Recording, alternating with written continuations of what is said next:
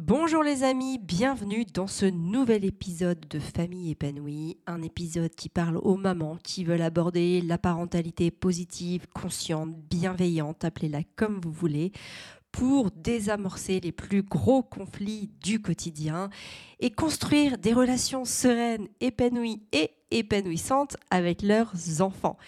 Ici, pas de blabla, pas de chichi, je vais à l'essentiel, je vous parle souvent de mes situations, des trucs que je vis dans ma vie pour vous inspirer à faire pareil ou aussi pour vous rassurer, pour que vous sachiez que vous n'êtes pas la seule à galérer, qu'on passe toutes par là, mais qu'il existe toujours des solutions, qu'il faut y croire et surtout qu'il faut croire en soi pour commencer.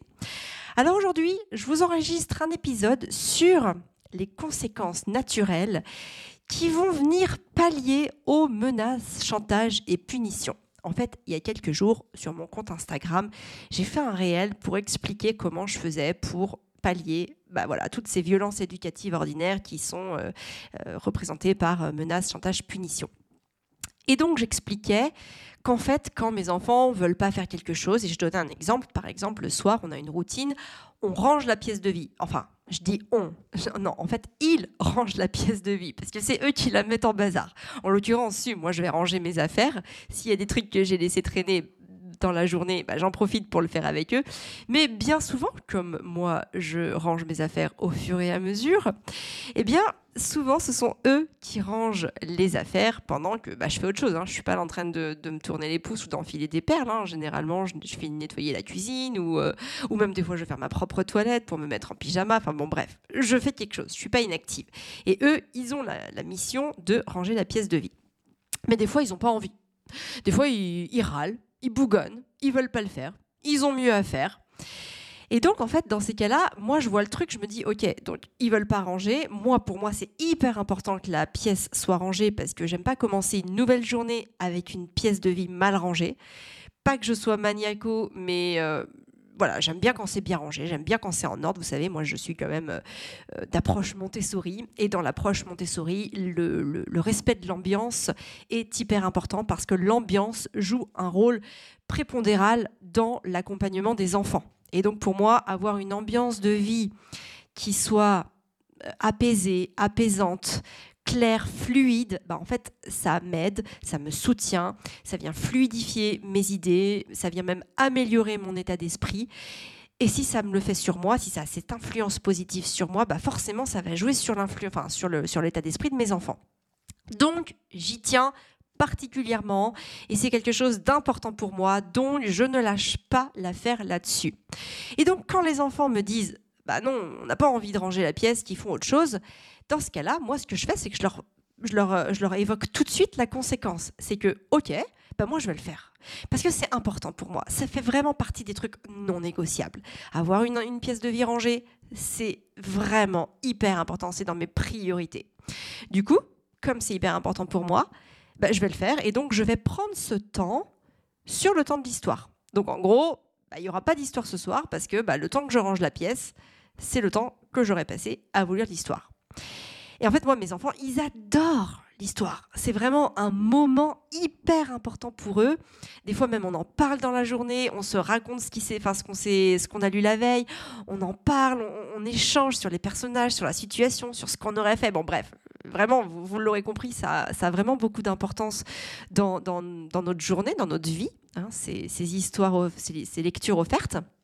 Et donc du coup, bah, ça va les saouler qu'on lise pas l'histoire. Et en général, bah, ils se mettent à ranger parce qu'ils préfèrent ranger que de sauter l'histoire, enfin de ne pas avoir d'histoire. Et il y en a beaucoup. Donc en fait, ça c'est la conséquence naturelle. Vous voyez, c'est vraiment le truc, le lien que vous avez fait. Ok, vous voulez pas ranger, bah, c'est moi qui vais le faire. Par contre, mon temps n'est pas extensible. Après, j'ai besoin d'avoir du temps pour moi. Donc en gros, bah il n'y aura pas d'histoire. Parce que moi, à 20h30, 20h45 maximum, je suis censée être dans le temps pour moi. Et il y en a beaucoup d'entre vous qui m'ont envoyé des messages, enfin en tout cas qui l'ont mis sous le réel en me disant euh, oui c'est quand même du chantage déguisé, euh, euh, c'est voilà c'est juste une manière d'annoncer les choses, mais en fait c'est du chantage. En fait non, c'est pas du chantage, c'est la conséquence naturelle. Je maintiens ma position sur ce que je dis et je vais vous expliquer pourquoi. Déjà du chantage, qu'est-ce que ça aurait été? Ça aurait été de dire ok vous voulez pas ranger les affaires, eh ben vous aurez pas d'écran Ou même, on peut reprendre, eh ben, vous n'aurez pas d'histoire. Pourquoi pas? Mais en fait, le chantage, c'est quand on sort quelque chose absolument sans contexte. Alors, par exemple, j'aurais très bien pu dire, bah, si vous avez pas si vous rangez pas, il n'y a pas d'histoire. Juste mis comme ça, là, ça peut être du chantage. Par contre, à partir du moment où j'explique à mes enfants, les enfants, vous savez, c'est important pour moi que la pièce soit rangée. C'est important d'ailleurs pour toute la famille que la pièce de vie soit rangée. Parce que, bah, pour tout ce que je vous ai dit tout à l'heure, ça permet d'être mieux, etc. En tout cas, moi, je me sens mieux parce que souvent, je parle de moi et que c'est important pour moi, etc., etc. Et que aussi je leur explique que vous savez, après que je vous ai lu l'histoire et après que vous soyez endormi, en fait, moi, bah, je vais lire un livre ou je vais faire de la peinture. Et puis ils le savent parce que bah, la peinture, des fois, euh, ils, les voient mes peintures. Ils savent bien que je parle le soir parce qu'ils me voient pas peindre. donc, euh, donc voilà. Et puis je leur dis, je parle de mes soirées. Enfin bon, bref. Et du coup, je leur donne tout ce contexte pour qu'ils comprennent pourquoi c'est important pour moi qui range la pièce de vie et pourquoi aussi c'est important pour eux? Parce qu'en fait, avoir une maman qui se sent bien, bah, c'est quand même plutôt cool. Ils préfèrent me voir souriante et faire des trucs avec eux plutôt que ronchon et euh, irrité, frustré et en permanence, euh, en permanence avec la corde au cou. Vous voyez ce que je veux dire? Donc c'est important de donner ce contexte. Maintenant, si je, si je par exemple, j'avais dit, bah, si vous rangez pas la pièce de vie, vous n'avez pas d'écran. Bah, alors là, rien à voir. Là, on est sur du pur chantage parce que déjà, il n'y a pas de lien entre les deux. Euh, moi, combien de fois quand j'étais petite, si je rangeais pas ma chambre, je pouvais pas aller jouer chez ma copine le mercredi? Bah ouais, alors en fait, euh, annoncé comme ça, il n'y avait pas forcément de lien. Si par exemple, ma mère, elle m'avait dit, bah écoute Amélie, euh, vu que tu n'as pas rangé ta chambre, bah au lieu d'aller jouer chez ta copine, tu rangeras ta chambre. Ah, là, il commence à y avoir un lien. En effet, peut-être que le mercredi après-midi, vu que j'avais pas d'école, et que bah, ça aurait été le moment de ranger ma chambre si elle n'avait pas été rangée, et ça aurait pu être une priorité avant d'aller jouer chez ma copine pourquoi pas Mais en fait, il y a l'art et la manière de dire les choses. Vous savez, vous pouvez dire plein de choses à des gens et ils vont hyper mal le prendre parce que vous l'avez dit de manière agressive, brutale, sans contexte, sans faire attention aussi à leurs émotions et à ce qu'ils allaient percevoir et recevoir. Et puis aussi, vous pouvez dire exactement la même chose, mais avec du contexte, en prenant garde de ne pas blesser l'autre, en faisant attention à ses besoins, en prenant aussi en compte bah, le temps. Parfois, par exemple, je leur dis ça va être le moment de, faire quelque chose, par exemple de passer à table ou enfin non, passer à table c'est pas forcément le meilleur moment, mais par exemple mettre le couvert. Mettre le couvert, en fait, je leur dis à partir du moment où je prépare à manger, je leur dis bah, les enfants, vous allez commencer à arrêter de faire ce que vous faites pour pouvoir venir mettre le couvert parce qu'on va bientôt manger. Vous avez quelques minutes. Souvent, je leur dis ça. Pourquoi? Parce que s'ils sont en train de faire un truc, je ne vais pas les couper subitement, et j'ai même envie de dire sauvagement, dans ce qu'ils sont en train de faire. Parce que sinon, bah, ils vont pas être contents. Imaginez, vous, quelqu'un vient vous dire euh, Julie, tu t'arrêtes tout de suite de faire ce que tu fais pour finir faire ça bah, peut-être que c'est pas possible. Peut-être que tu as juste envie de, prendre les deux dernières minutes pour clôturer ton dossier, en tout cas clôturer le truc que tu es en train de faire. Bah, c'est pareil avec les enfants. On peut pas leur sauter dessus, on peut pas jouer les sauvages avec eux. C'est important aussi de respecter ce qu'ils font, si après on veut qu'ils nous respectent. Parce que, vous voyez, moi, quand mes enfants, ils viennent me solliciter, bah, c'est OK que je leur dise Attends, deux minutes, je suis pas disponible là. Et c'est d'autant plus possible que j'agis comme ça pour eux. Donc si on en revient à notre, à moulin, nos affaires, quand j'annonce une conséquence naturelle, eh bien non, c'est pas du chantage, c'est juste qu'à un moment, il y a une règle, et que si la règle n'est pas respectée, bah, il va y avoir quelque chose de pas très agréable qui va arriver. Et vous savez, à l'échelle de la société, c'est exactement pareil. Si par exemple vous payez pas vos impôts, bah, l'État va revenir vers vous, mais avec une petite majoration, qui souvent fait pas plaisir. C'est pas une menace, c'est pas du chantage, c'est pas une punition. C'est juste que la règle n'a pas été respectée et que du coup, bah, il y a une conséquence naturelle. C'est que bah, l'État, ils ont dû euh, remettre euh, des moyens euh, humains souvent pour relancer les gens, que les moyens humains, bah, ça coûte de l'argent, et que du coup, bah, ils nous le facturent quelque part. C'est ça, hein. c'est ni plus ni moins ça. Donc c'est pareil en fait, à notre échelle, nous on n'est pas un État, on n'est pas une société, on est juste une famille. Mais une famille, elle peut cohabiter ensemble à partir du moment où il y a des règles qui fonctionne pour tous les membres de la famille. En fait, c'est ça l'éducation positive. D'ailleurs, il y en a beaucoup qui me disent que l'éducation positive, ça fabrique des enfants rois, que ça fait des enfants tyranniques, que les parents sont dépassés, que euh, les besoins des parents ne sont pas respectés. Bon bref, vous avez compris le délire. Bah ouais, en fait, ça existe chez les parents qui pratiquent pas l'éducation positive et qui sont juste laxistes en fait. C'est juste ça. À partir du moment où on pratique l'éducation positive, la vraie, bah, il y a un cadre, il y a des règles. Et tous les membres du foyer sont amenés à les respecter. Si c'est quelque chose qui est compliqué à mettre en place chez vous parce que vous perdez vos moyens, parce que vous ne savez pas vraiment comment faire, parce que vous savez, cette euh, manière d'être ferme et bienveillante à la fois, elle ne vous parle pas. Vous ne savez pas comment l'appliquer dans le quotidien, vous avez peur soit d'être trop laxiste, soit d'être trop autoritaire. Sachez que je lance le programme Éducation positive 21 jours pour passer de la théorie à la pratique. Ça y est, il est enfin là, après des mois de boulot acharné, pour en faire une pédagogie applicable à toutes les familles. Ça sort là maintenant. Euh, donc vous allez pouvoir vous inscrire et profiter surtout de l'offre de lancement à moins 50%. Donc voilà, je vous, je vous mets pas le lien parce que bah, ça sort demain. si vous écoutez ce podcast le jeudi 18 janvier, bah, sachez que ça sortira le vendredi 19 janvier. Mais à partir de demain, vous serez au courant parce que j'en parlerai sur mes réseaux sociaux, à travers ma newsletter. Bref, vous ne pourrez pas manquer l'information. C'est un des programmes les plus importants euh, qui va être, euh, qui va sortir dans l'histoire de famille épanouie. C'est quelque chose que j'ai mis du temps à sortir parce que bah voilà, je voulais vraiment rendre le truc le plus concret possible parce que l'histoire c'est vraiment de passer de la théorie à la pratique. En fait, si vous êtes une maman qui avait lu plein de livres sur la parentalité, toutes les parentalités, hein, positives, bienveillantes, conscientes, ce que vous voulez, vous savez ce qu'il faut faire, vous le savez pertinemment, mais en réalité, bah, vous n'y arrivez pas. Dès qu'il y a un moment où c'est compliqué avec votre enfant, bah, vous perdez vos moyens, vous perdez confiance en vous, vous faites des trucs que vous n'avez pas envie de faire. Et en fait, ce qui vous manque, bah, c'est plus de la théorie, parce que la théorie, vous l'avez, mais maintenant, c'est comment on fait pour l'appliquer vraiment. Et donc, j'ai mis du temps euh, à, le, à, le, sortir, ce programme, parce que déjà, moi aussi, j'ai mis du temps avant de passer de la théorie à la pratique, très clairement, disons-le. Hein et que maintenant je suis complètement à l'aise, je suis complètement alignée.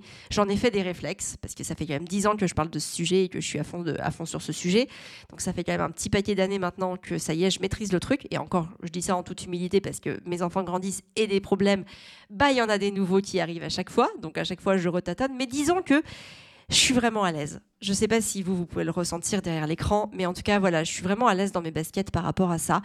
Et, euh, voilà, et je, sais les clés que j'ai à vous délivrer pour que vous puissiez passer de la théorie à la pratique dans l'éducation positive.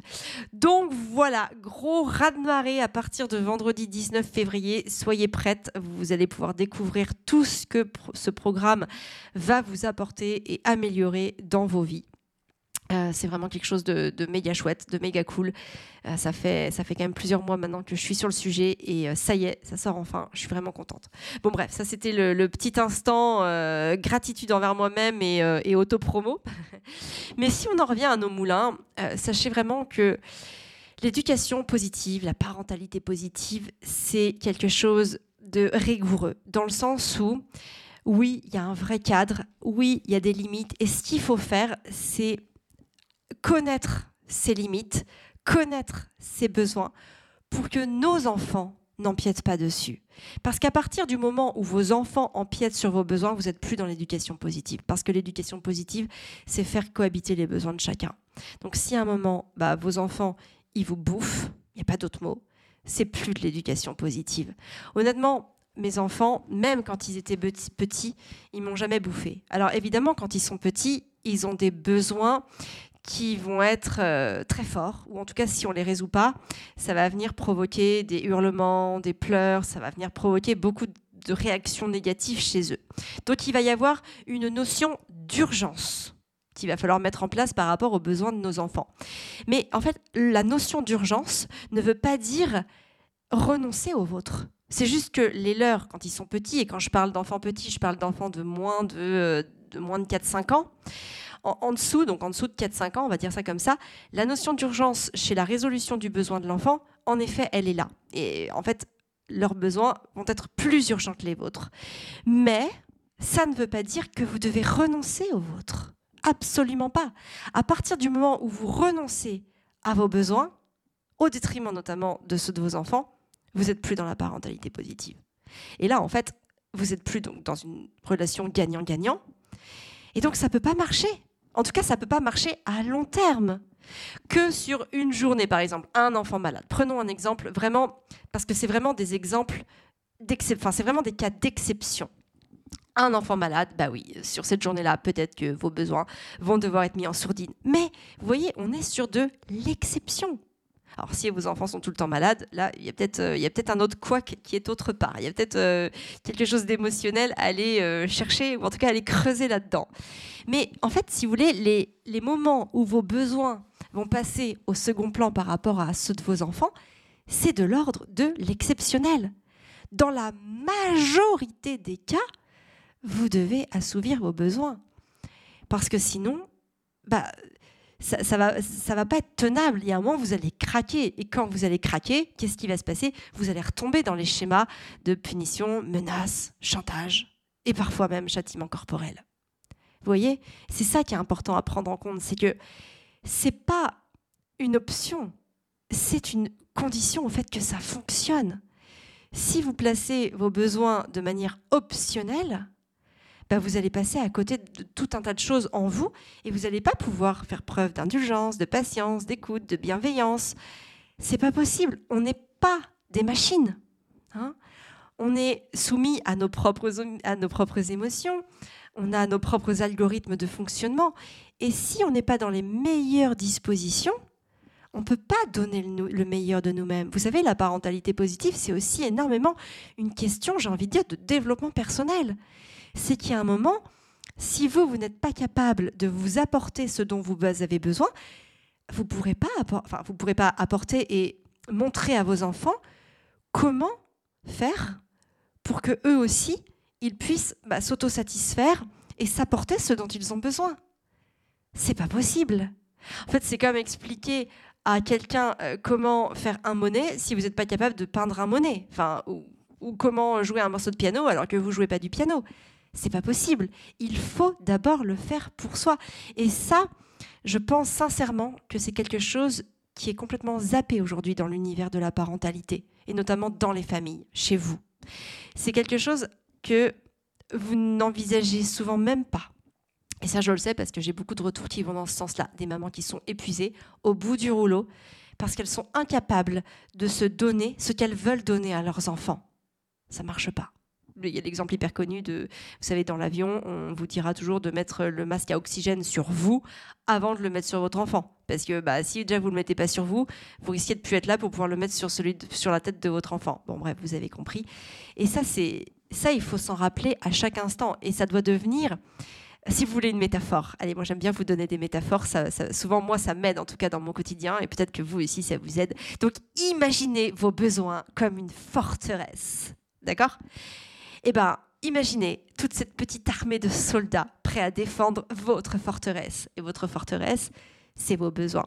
Et vos petits soldats, bah, c'est toutes les règles que vous allez mettre en place pour que vos besoins soient protégés, que vous puissiez les assouvir. Et imaginez bien aussi que vos enfants ont aussi une forteresse avec des petits soldats. Et comme peut-être ils ne sont pas toujours encore capables de on va dire, d'auto-assouvir leurs besoins, c'est aussi à vous, grâce à votre bienveillance, à votre écoute, à votre empathie, de faire en sorte que les besoins de vos enfants soient assouvis et qu'ils soient respectés.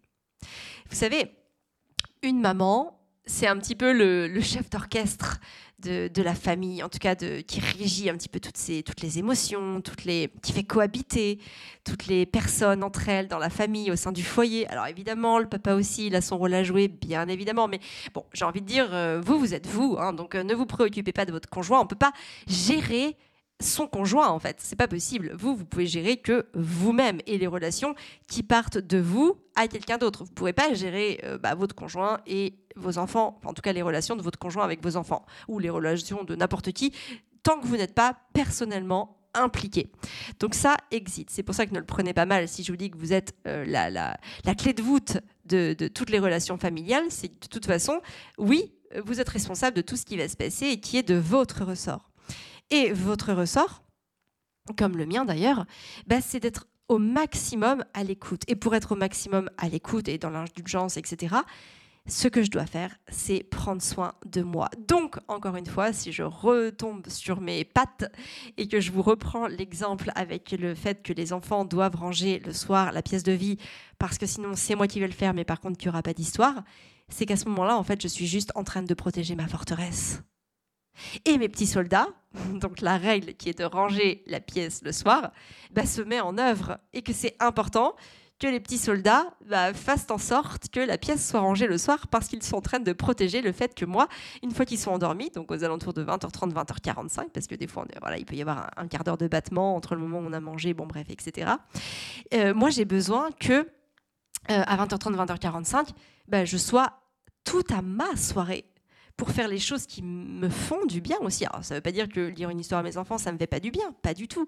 Mais c'est juste qu'à un moment, bah, j'ai besoin de temps pour moi toute seule, de ne pas parler ou d'écouter une musique, de lire un livre, de peindre, d'écouter un podcast, un livre audio.